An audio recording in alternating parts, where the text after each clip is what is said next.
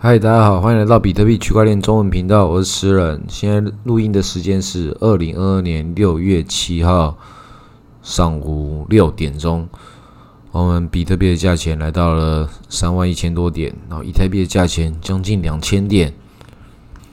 那我们今天的这个话题，我们必须要讲一些比较贴近一些现实的事情，但是也必须要讲一些比较超过现实的事情。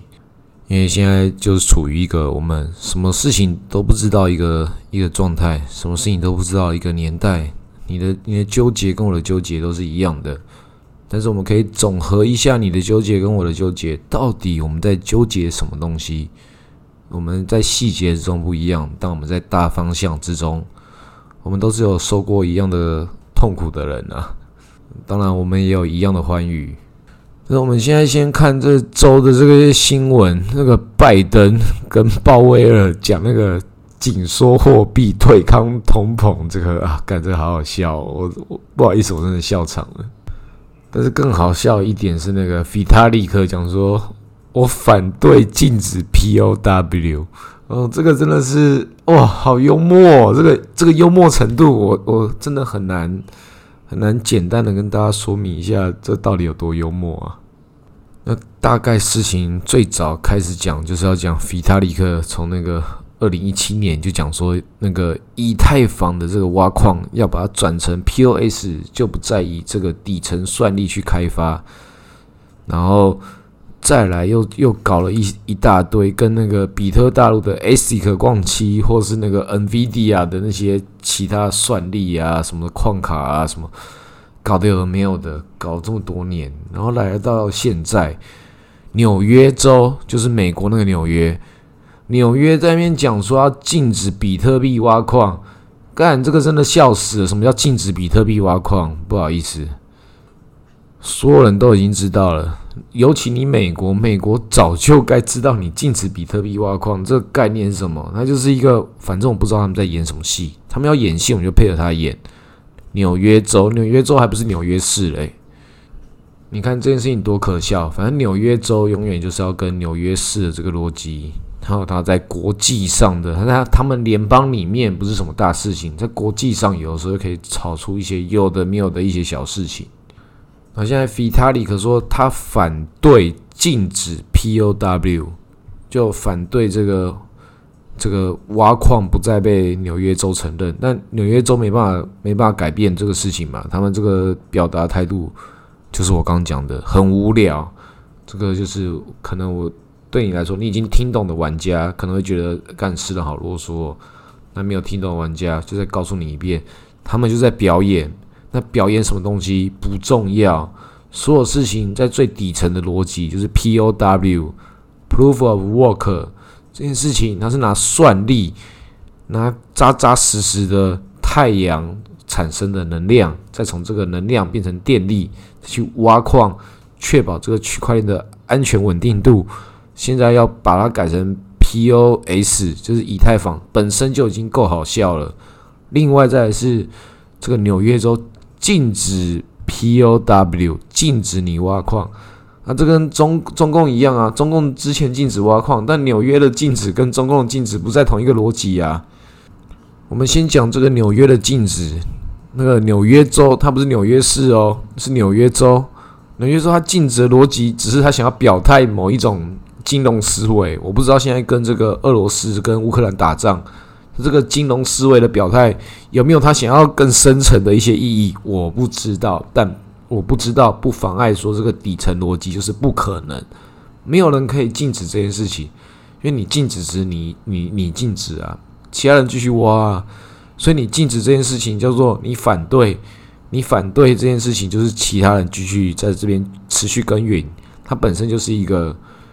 你不需要去把它表达出来的事情，何必呢？这东西就是一个，他一定有他想要更深层的一些底层的事情，想要去抗议，或者是想要去做一些超过这个现代金融的一些逻辑。但不管它，那只是纽约州，纽约州没有那么重要。然后再来就是菲塔利克，他反对。OK，你看嘛，你也知道嘛，我不知道纽约州这个东西竟然。逼了你，你费费塔利克出来反对，说你你反对禁止。OK，那你为什么你在你的以太坊怎么就要走到那个 POS 啊？在搞什么啊？笑死人了！所有人都知道，包含你，包含我，都知道说干。你现在这个以太坊的基础逻辑，你不能够仗着说你的以太坊现在你的整个大泡泡是那个华尔街跟其他的传统金融的人。配合你玩这个游戏，然后就理直气壮说你这个是最底层的这个运算算力的安全逻辑，你就要干，就是直接 POS，干你什么意思？看你这几个意思说明清楚啊！啊，现在不知道啦，不管他啦，反正人家比较大咖嘛。那现在那个他就讲说，六月的时候、七月的时候会告诉大家 POS 的下一个阶段。OK，我们就看啊，看你是。至少你测试完，干你测试完可以九月之前上线，我就已经先帮你拍手了。再就是我们不用管这些，它到底是六月、七月、九月、八月什么时候，你不管它。这个故事我从二零一七年就听过了。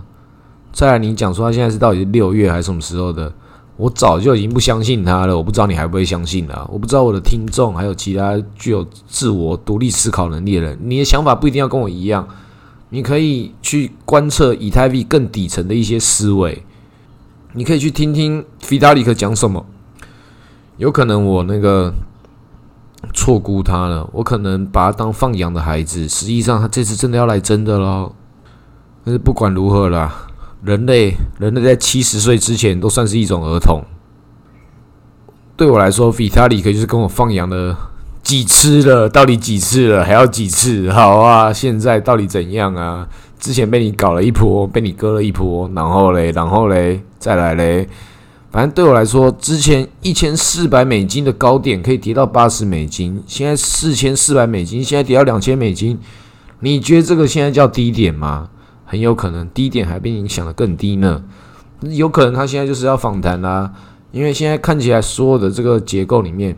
它对美金来说也是要反弹的点，对比特币的结构来讲也是要反弹的点，但是另外一个逻辑就是它直接往下滑，没收你的熊市，哎，不是没收你的牛市，那你的熊市，其实我刚刚讲的也还是对了，因为不管是没收你的牛市还是你的熊市，说的概念就是所有事情都没等你玩了，它不是你的牛市，也不是你的熊市，牛市跟熊市都资产阶级才要在乎的。无产阶级就只有你能够活得下去，跟活不得下活不下去。接下来如果真的是往下跌的话，你就活不下去了。那我现在讲这些事情，并不是在唱衰以太坊，也不是在讲说什么样的事情，跟我前面几集讲的一样，就是要是你有比特币，你比特币继续抱着，比特币是给你事业，那你的以太币是干嘛？以太币是给你能量。要是你知道你手中握这些以太币，你可以拿去干嘛赚到更多的钱的话，那你就继续进行它。那如果没有的话，那你就不要管它所有的事情了，就换成比特币了。因为你不再能够掌握以太币的能量了。以太币的能量是在牛市刚起来的时候，那时候最容易掌控，最容易赚钱。之后的时候是大金鱼了。你是大金鱼吗？你有金鱼思维吗？你有金鱼思维，你有金鱼的能量吗？所有事情它都很单纯、很简单。接下来它就是一个更困难的游戏，你知道它更困难的吗？不管它接下来是转牛还是转熊，它就是更困难。它只是一个你跟我都知道一个接下来会发生的一个基础事实。那假设诗人我看错，我看熊，但是接下来我看错的话。那这个还是会往上涨嘛？那往上涨的话，我比特币啊，那这往上涨，OK，然后顶多以太币大空啊。那以太币的踏空跟你整个比特币、整个加密货币的大市场的踏空，它当然不同逻辑嘛。所以不管如何，不管你现在是看牛看熊，你现在看熊，你就把比把所有的东西换成比特币嘛，或者换成美金。那你现在看牛，某种程度上你换成比特币也是某种程度上的合理的逻辑。比特币要涨起来，这些其他东西才有什么涨的理由嘛？不然你看那些乐色，看那些乐色，我不知道那些乐色还有什么涨的理由啊？要是比特币不涨，他们有涨的理由吗？你告诉我，你先找到那些理由啦。如果你可以找到理由的话，你告诉我，也让我知道说我还有哪些小币可以去做一些投机的一些理由。反正我们必须在我们人生之中找到各种的借口跟各种的理由嘛。你现在不怎么去认真的去运动一下，怎么不去认真的去充实自己看的书？人生中有很多的借口啦，但是比特币是不是你的借口？不要把比特币当你的借口。好，我不想要继续这样讲啊，这样讲起来很像情绪勒索。我们现在讲一下很情绪勒索的国家——中国。中国它那个禁止比特币的理由跟美国不一样啊。即便中国搞的这一套情绪勒索是很大家都不想要的东西，很多这个亚洲爸妈、亚洲小孩这种情绪勒索的这些故事，有些就变成事故了。这些事情、这些剧本，你要在乎吗？那些都是过往的事情。接下来就是比特币的时代了。中国搞那些禁止比特币挖矿的事情，真实状况很简单，就是因为中国有其他更需要用电的地方，它搞不定了。还有更多人口、更多这个工业用电，它必须在这样的逻辑之中，在这样的疫情状态之下，它的工业用电搞不定了，它已经没办法去。养活那些矿场了，他只好去砍那些矿场。那它里面还有没有一些其他一些很优秀的矿场继续活着，跟这个中南海官方关系更好？然后他自己的这个矿场的一个作业逻辑，他自己整理也更好的，肯定就是有这些人嘛。他们还继续在那边继续挖矿。但其他这种比较不 OK 的这些零碎的算力会往哪里跑？然后我们就看到这两三年，干往美国跑啊！你就直接看那些美国的那些上市贵公司，美国那些挖矿公司，干就往美国跑啊！就那边你只能接受它，它就是往那边跑啦。又怎样？往那边跑也不过就是我们整个比特币的算力的其中一部分嘛。就只是从中国转移到美国，对你来说，对我来说，你管你是台湾人、美国人、中国人、大陆人、南非人、哪里人，谁管你啊？但是现在美国人就在做动作了，这些事情就是你先不管你哪里了，哪里不重要。现在美国人在表态了，美国人现在就是干，到底是美国人到底想干嘛啊？那美国人你必须要承认一件事情，就是现在俄罗斯在打仗，他们在玩的游戏，他们觉得自己玩的很好，但是他这个以打仗来讲，这个格局会不会会不会过大，然后直接他们爆掉或什么的，你也没办法去。那么简单的去平衡嘛？那你既然了解与不了解状态之下，对我个人而言，我就是先干那以太币，我不知道他们会搞搞一下以太币什么事情，我不知道。那我今天换成比特币嘛？比特币最底层的，比特币最安全的，比特币就不会欺骗你，不像是这个以太坊，以太坊也不会欺骗你啦。但是以太坊你必须要一个更高程度的一个。逻辑跟思维，你必须要跟得更近。以太币太累了，你如果不是什么优秀的玩家，不要这里玩什么以太币。那你不是优秀玩家也没关系，就算你玩比特币，那些自以为很优秀的玩家不一定玩得玩得赢你。抱着比特币，大部分都抱不赢你。我也希望我们的节目是录给这个大部分的人听的，因为我在做的事情跟大部分人本来就应该做的事情，正如同说你每天该做的事情一样。你本来就应该做着你每天该做的事情，不管你是当医生、当律师，那个在这个社会中始终的精英分子，或其他的，不管是服务业啊、工程师啊，或什么的一些小生意的，你所有的事情都是一样嘛？不管你在哪一个我们现今世世界之中的社会阶级的一个一个刻板印象，不管你是哪里。本来就应该做的，你本来该赚的钱嘛。不管这比特币在这世界中有没有存在，你本来就在做这些事情呢。所以这么简单的逻辑之下，我们都知道，我开拓你的视野，只是告诉你，你永远都要被美金跟这个现代货币去收割。我们加上一个比特币的思维，帮你上了一层 buff，我就帮你传教，告诉你上了一层 buff。你就买了比特币，你就可以先跨越这些事情，但是我没办法解决你生命中的其他问题。你生命中先解决了对抗美金这些事情，这件事情能够先解决就已经不容易了啊！人生有很多问题，我们先解决我们跟美金之间的一些焦虑。那我知道，在这个阶段，现在这个比特币的熊市到这个阶段呢，确实很多朋友包含其他的我的我的更更熟悉的朋友，都表达他们的焦虑了，都跟我讲说：“干，现在这个市场到底怎么样啊？把他们生活中的其他问题，你自己生活中的其他问题，都摊开来讲，也把它表达给生命中其他不同的人。但是必须要讲，你的问题都是你的问题啊！但是你也要知道，比特币可以帮你解决大部分的问题啊！但是你要有耐心。”那不管是不是比特币带给你耐心，你在生命中的所有事情本来就应该要有耐心呐，一定要好耐心呐，好好的把话讲完，好好的把话听完。你有耐心这件事情，不管跟比特币有关跟无关，在上古时代，在这个现代，在更遥远的未来，有耐心这件事情，永远都是人类社社会之中应该有的美德。那我们好好的把话听完，所有的事情你就让耐心会告诉你，接下来比特币会给你什么样的回报。真的，你只要保持好你的耐心，接下来比特币这么长一段时间，不是你陪他，是他陪你啊。接下来这个时间，你就看着比特币能够在未来的四年、未来的八年、未来的十二年，它每一次减半。到未来的时候，就是二一四零年，那时候比特币才会终于挖矿终了嘛。那你不要问我，到时候挖矿终了什么时候？那个时候就是那个时候，那个时候有其他人会去其他人的烦恼。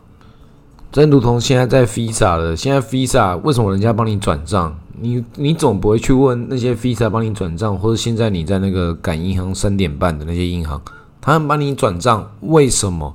他们必须要这么做啊！所以到比特币二一四年之后，那些转账，他们转账的时候赚那个微波的比特币，到他们那个时候，他们也必须要这么做啊！你不要去管他们那个时候他们要烦恼什么事情啊！你先管好你现在现在啊！你烦恼的事情是什么？嗯，也有一些朋友在问诗人，最近那些还有什么东西好搞好投资的？我前面也讲过，但我希望我的节目更大范围，就告诉大家，跟你一样，跟我一样。我们都在那边领着社会的这个这个津贴，你不管你是当医生、当律师、当工程师、当做小生意的服务服务员，所有的事情，我们都是都是无产阶级，我们跟资产阶级是不一样的。